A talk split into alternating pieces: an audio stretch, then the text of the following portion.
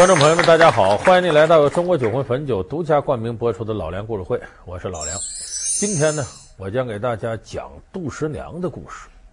那么说到杜十娘呢，咱们电视机前有很多这个中老年的观众朋友说：“我知道啊，当年我们看过那电影啊，杜十娘，潘虹主演的《杜十娘怒沉百宝箱》吗？”有的人就说这杜十娘啊太傻了。那你看你这个爱着人家李甲，对不起你了，你为这样的人投河。多不值得呀！再说了，那百宝箱里那些，你要给咱花好几辈子都花不完。你多傻，这是为什么不追求自个儿新生活呢？其实啊，杜十娘一点都不傻，她只是性情刚烈。她不仅不傻，而且杜十娘为人极其工于心计。她也是为了自己能够有美好的生活，脱离苦海，等于步步算计。但可惜最后呢，选错了人，没办法。那这个事儿具体来分析是怎么事儿呢？咱得从头说。白菜多折扣网提示您下节精彩内容。她美丽热情，为李甲甘愿仗义轻财；她聪明机智，为赎身和老鸨斗智斗勇；她坚定刚烈，被出卖宁愿以死抗争。然而是什么断送了她追求幸福的权利？真的是爱人的背叛与欺骗？老梁故事会为您讲述杜十娘，你选错了人。这个杜十娘啊，原来名叫杜微，微小的微。她十三岁呢，就被人给卖到妓院里去了，当了妓女了。那个时候呢，也漂亮，所以她那个在妓院里呢，成了头牌。哎，有不少的有钱人来了。都点他，说这这这好，我想跟他见一面，怎么着？哎呀，大相公，你想想看呐，我们师娘昨天吕学士家陪酒听曲，晚上张侍郎家起诗社赏月，明天在小王爷家花榜盛会，选花中魁首。啊，刘大人前几天就送下东告，要后天百花酒为王大人贺生日。哎呀，这都是推脱不得的呀！啊。这咱得跟大伙说说，过去啊，像杜十娘待这个妓院，那是头等班，他有规矩，不是说什么乱七八糟人，我凑够钱了，我都能见着杜十娘。有时候你见都见不着。所以那个时候，杜十娘作为头牌，不仅人长得漂亮，琴棋书画、文化水平各方面都不低。他对那接待的客人呢，是有一定的要求的。这点诡计。瞒哄那些兽头小厨可以，瞒我。我们是烟花贱女，陪着公子老爷们玩的。可我就不能有个天灾病业吗？怎么样？是，是。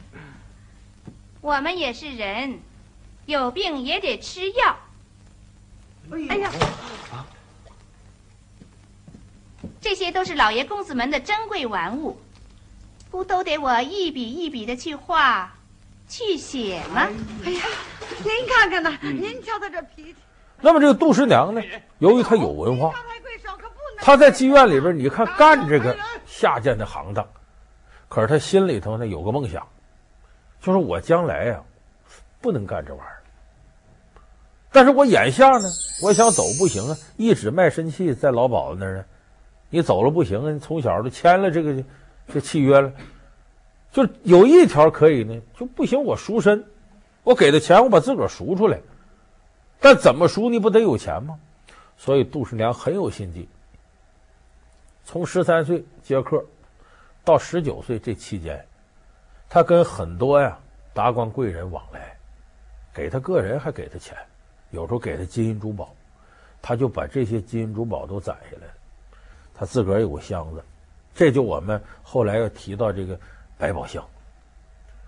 那么他攒到一定程度，得有人赎他呀，他不能自个儿说我给你钱我就走啊。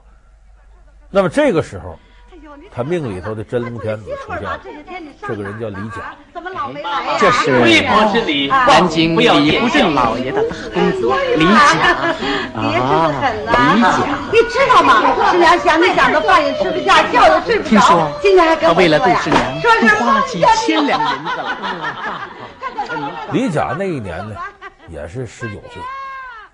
这李甲是干嘛的呢？是个书生，那时候还在读书呢，在北京国子监读书。这国子监呢，只有南京、北京俩地方有，大约等同于咱们现在说的北大、清华，高等学府。这个李甲是学生，但是很有来历，他是浙江绍兴人，他爸爸是浙江布政使，相当于现在的浙江省副省长。你这李甲呢，还长得挺英俊潇洒的，就这搁现在说绝对的高富帅，家有钱有门第。这李甲是怎么到妓院的呢？他有个好朋友姓柳，叫柳玉春。这个李甲就是柳玉春把他带到妓院的。可是，一看到杜十娘，对上眼了，疯狂的喜欢上了杜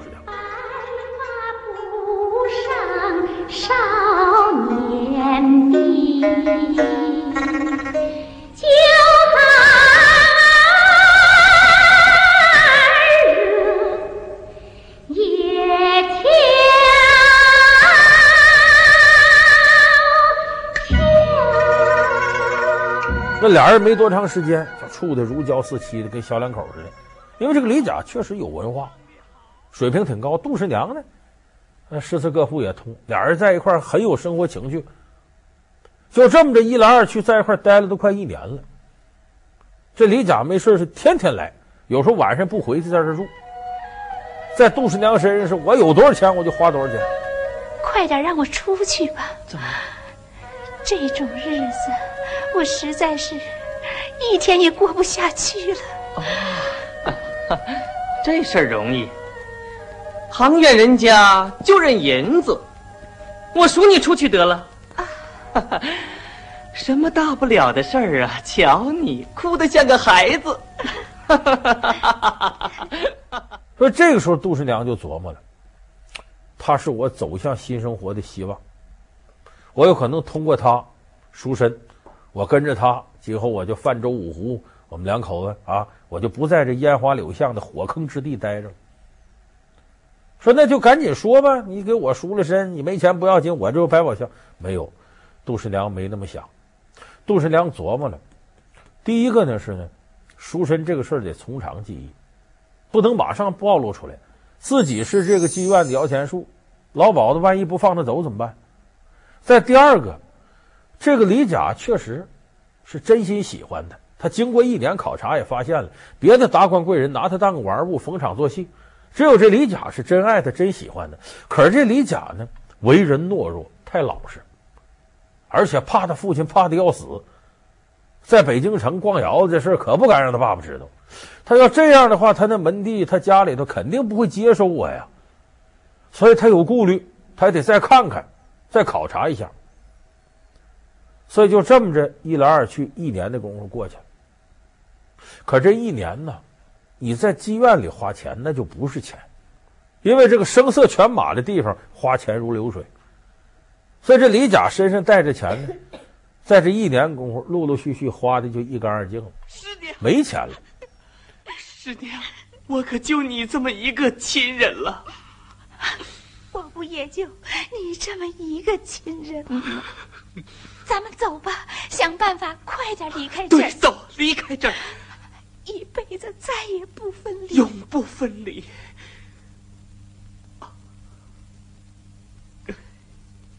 可怎么走啊？师娘，你看我命不逢时啊，秋事不中，金榜无名。银子也花光了，囊空如洗呀！我没钱的说，这妓院就把他撵走吧？不会的，可时间长也不行啊，天天还得供着饭。这老鸨刚说你走吧，杜十娘还护着他，不不行，我的小宝贝儿得在我这待着。说这老鸨时间长了吧，生气，他还不敢完全得罪杜十娘，因为指指杜十娘挣钱呢。那天天反正这难听话就当杜十娘面什么都有了。这废物啊，穷光蛋呐、啊，完了，怎么怎么的？这是现在，有钱好姐夫，没钱莫进门。我这是伺候王孙公子歌舞弹唱的教坊司，可不是周济穷人的养妓院呐。嗯，你要是真有本事啊，就拿出几两银子来，把你的心肝宝贝儿杜十娘买了出去嘛？啊？哎，这一句话，杜十娘心里有底儿了，有了借坡下驴的机会了。你看，你有钱就把你赎走得了，这是个机会。他就话赶话的逗这老鸨子，说你这他要赎我走，你要他多少钱呢？他要搁平常，你要赎杜十娘走，少说几千两，多了上万两。你这头牌摇钱树吗？那您要他多少两银子呢？嗯，要是别人娶我的杜十娘啊，非要他三千两千的不可。李公子呢？他呀，哼，三百两算了。限期几天呢？三天，三日之内，左手交钱，右手领人。要是没钱呐，可别怪老娘不客气。到时候，妈妈可不要反悔。君子一言，三百两。啊，我我可告诉他，三天以内要拿出三百两来，我就让他走，因为他也知道，人家要回到浙江老家，三百两不是事儿。三天，从那个时候从北京到浙江杭州，那三天不可能的。就你三天之内，你要能凑出三百两。我就让他把你赎走，这他知道是把衣服当了，都都都都不值不了这些钱，他没钱了，所以老鸨子敢说这话。这李甲离开妓院干嘛？他借钱去，跟谁借呢？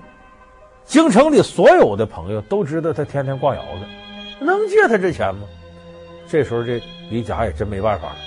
你看咱前面说杜十娘有百宝箱，说他拿出三百两，十三岁攒到十九岁，那何止三百两？他为什么不拿呢？他想借这事儿啊，也抻一抻这个李甲是不是真爱他？一看就急成这样了，是真喜欢他。老梁故事会为您讲述杜十娘，你选错了人。老梁故事会是由中国酒魂汾酒独家冠名播出。这么着吧，我呢，呃，待这些年吧，小有积蓄，我给你公子，这是我八年的积蓄，整整。一百五十两，拿去吧。为那一百五十两，我李甲赴汤蹈火，在所不辞。说拿就拿三百两完事，怎么才拿一半一百五十两呢？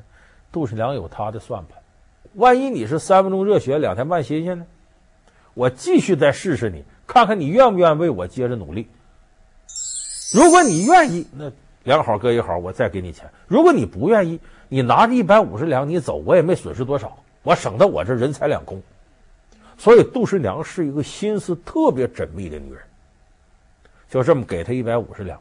李甲说：“我我一定借那一百五十两，拿着银子直接奔刘玉春府上。”刘玉春一看，难得呀，昌文女子有这等痴情之辈，说我也挺受感动。行，那一百五十两我给你拿。刘玉春给他拿了一百五十两，啊，哎，足色官银三百两，请妈妈查点。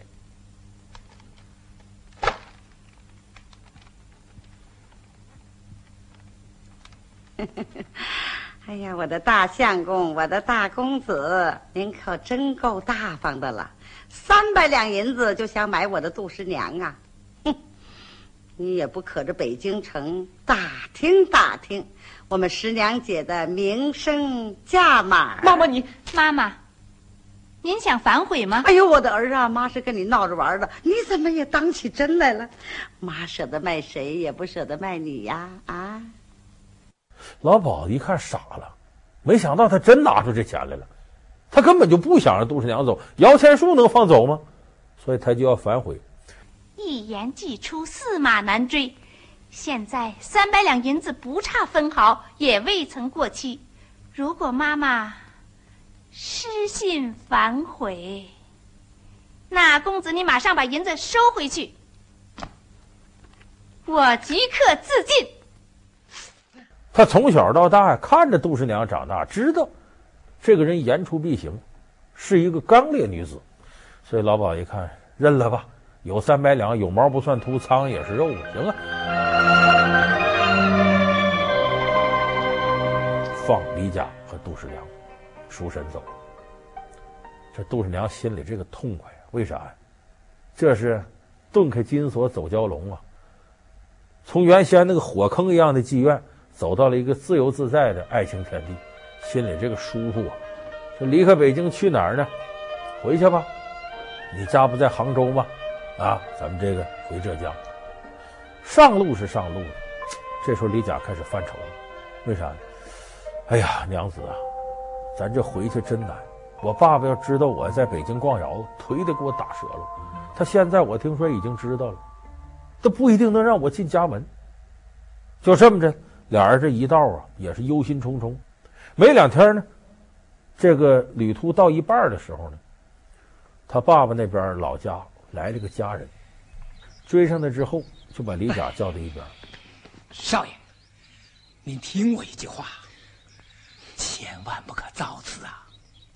带这个女人回家。算了，别说了，我的事不用你老人家管。这件事情，你先不要和老爷夫人讲。少爷，莫怪小弟多嘴。您千万不要把这个女人弄回家去，老爷的脾气您是知道的。这个人老是懦弱，到这时候就没有主见了。一方面呢，舍不得杜十娘；另外一方面呢，哪敢得罪自个儿爹呢？再说回不去家，我吃什么喝什么呢？他一个书生，手无缚鸡之力，根本自个儿养活不了自个儿。所以李甲这阵愁的。这人就是有那么句话，男愁唱，女愁哭。这杜十娘呢，发愁呢，会唱小曲儿啊，在船头就唱了一个小曲儿。唱着小曲儿唱的时候，旁边船上有一个大富商，卖盐的，这人叫孙富。一看船头那个女子长得这个漂亮啊，这孙富一看，这是谁家女子，这么好看，唱的这么好听。吩咐手底下人给我打听。一五一十打听清楚了，孙富一看这事儿有门啊，于是呢晚上发出邀请，难得咱们同路，李公子，我想请你喝一杯。李甲这时候也是六神无主的时候啊，行啊，喝一杯，喝一杯吧。这一喝酒，酒入愁肠啊。是啊，老弟能带着这么一位美貌佳人回归故里，的确是风流韵事。不知令尊大人的意思是？不瞒仁兄说，这正是小弟的一桩心病啊。主要的还是老大人位居方面，又拘于礼法。你沉醉于非礼之地，花光了银子，已经不可原谅。今日竟私娶一个青楼妓女回家，还有哪个敢去为你说情？到那个时候，你进。不能取得父亲的谅解，退不能再见十娘，进退两难。哎呀，你可怎么办呢？这这样，大哥，我替你解这燃眉之急。你这么着，我出一千两金子，从你手把这女子买下来。你也看哥哥我这经济实力，我亏待不着他，你就放心吧。这时候李甲呀，刚开始一听挺抗拒，可是仔细在那琢磨琢磨呢，没办法。他不能因为这么个女人跟自己爹就闹翻，而且这个人的生性太懦弱，他自个儿养活不了自个儿。一想，万一要是离开我爸爸帮助，我跟杜十娘，我们俩靠什么活呀？那我完了，他也完了吗？十娘，你可不要怨我离家呀！实在是天理人情所迫，我可真的没有别的办法。了，马上写文书，四平文书关平印嘛，手印一按，这事儿就成了。李甲拿着，回到自个儿船上。这会儿杜十娘什么都不知道呢，一看自个儿这郎君喝多了，小心伺候，又是给打水，又是给擦脸的。结果这李甲借着醉意，就把这事儿说了：“十娘，我我对不起你。”我把你聘给孙相公了。杜十娘开始都不信，什么玩意儿？你把我又卖了？一直到李甲把这钱拿出来，杜十娘才看这是真的。你的眼瞎了，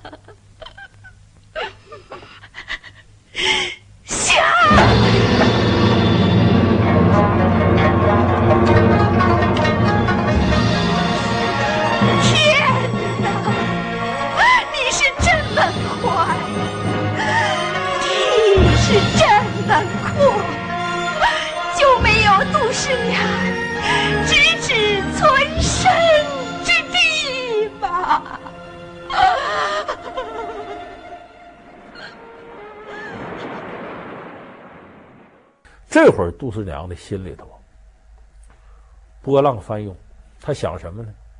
这辈子没意思了，为啥没意思呢？本来跟着李甲出来，就是为了追求自由、追求幸福、追求爱情，摆脱过去在妓院里给人男人当玩物这个下场。可是到现在，万万想不到自己心爱的男人李甲把自己又给卖了。这时候，杜十娘是心头冰冷，万念俱灰，他已经下定决心了。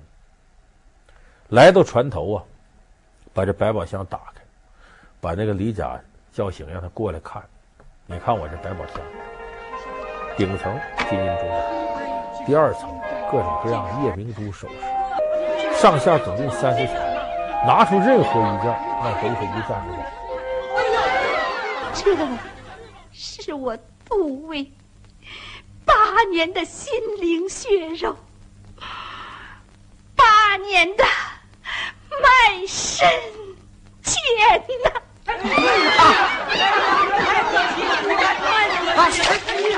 娘子，公子，你辜负了？我杜十娘一片苦心呐！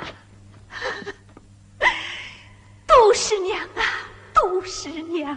你胸中有志，可眼泪无助啊！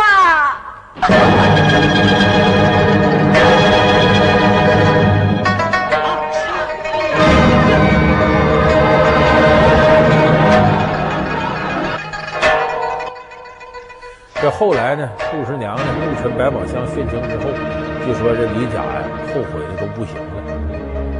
那你看，这杜十娘呢？烈女子、奇女子、痴情女子，因为看错了人，弄得这么个下场。就说女人选择自己一辈子的伴侣，你是想他是你一个温暖的港湾，他的肩膀头能让你靠得住，那你必须选择什么人？有担当的男子汉，肯负责任的。你像这李甲，虽然出身不错，自个儿还养活不了自个儿，什么事情自个儿做不了主的，离了他爹都活不了了。你这样的人，他自己都得靠别人呢，你怎么能靠得住他呢？所以说，选择自己一生的伴侣和谈恋爱不一样。谈恋爱你可以郎才女貌，一见面呼一把火着了，这就爱情上来了。可是选择一辈子的伴侣呢，一定得是这个人值得你终生托付。他首先得是个有责任心的男子汉，得肯于替你负责，为家庭负责。如果做不到这一点，那也就是绣花枕头。外表好看，肚子里边是一包糠，所以杜十娘的悲剧体现在什么上？就是看错人了。李甲不是一个能负起责任的男人。他是坐拥八位夫人的风流才子，更是被老婆抛弃的潦倒男人，是年少成名的青年才俊，更是遭人利用的倒霉书生。唐伯虎是否真的风流一世？真正的他又有哪些心酸的故事？老梁故事会为您讲述假风流真倒霉的唐伯虎。好，感谢您收看这期老梁故事会。老梁故事会是由中国酒魂汾酒独家冠名播出。我们下期节目再见。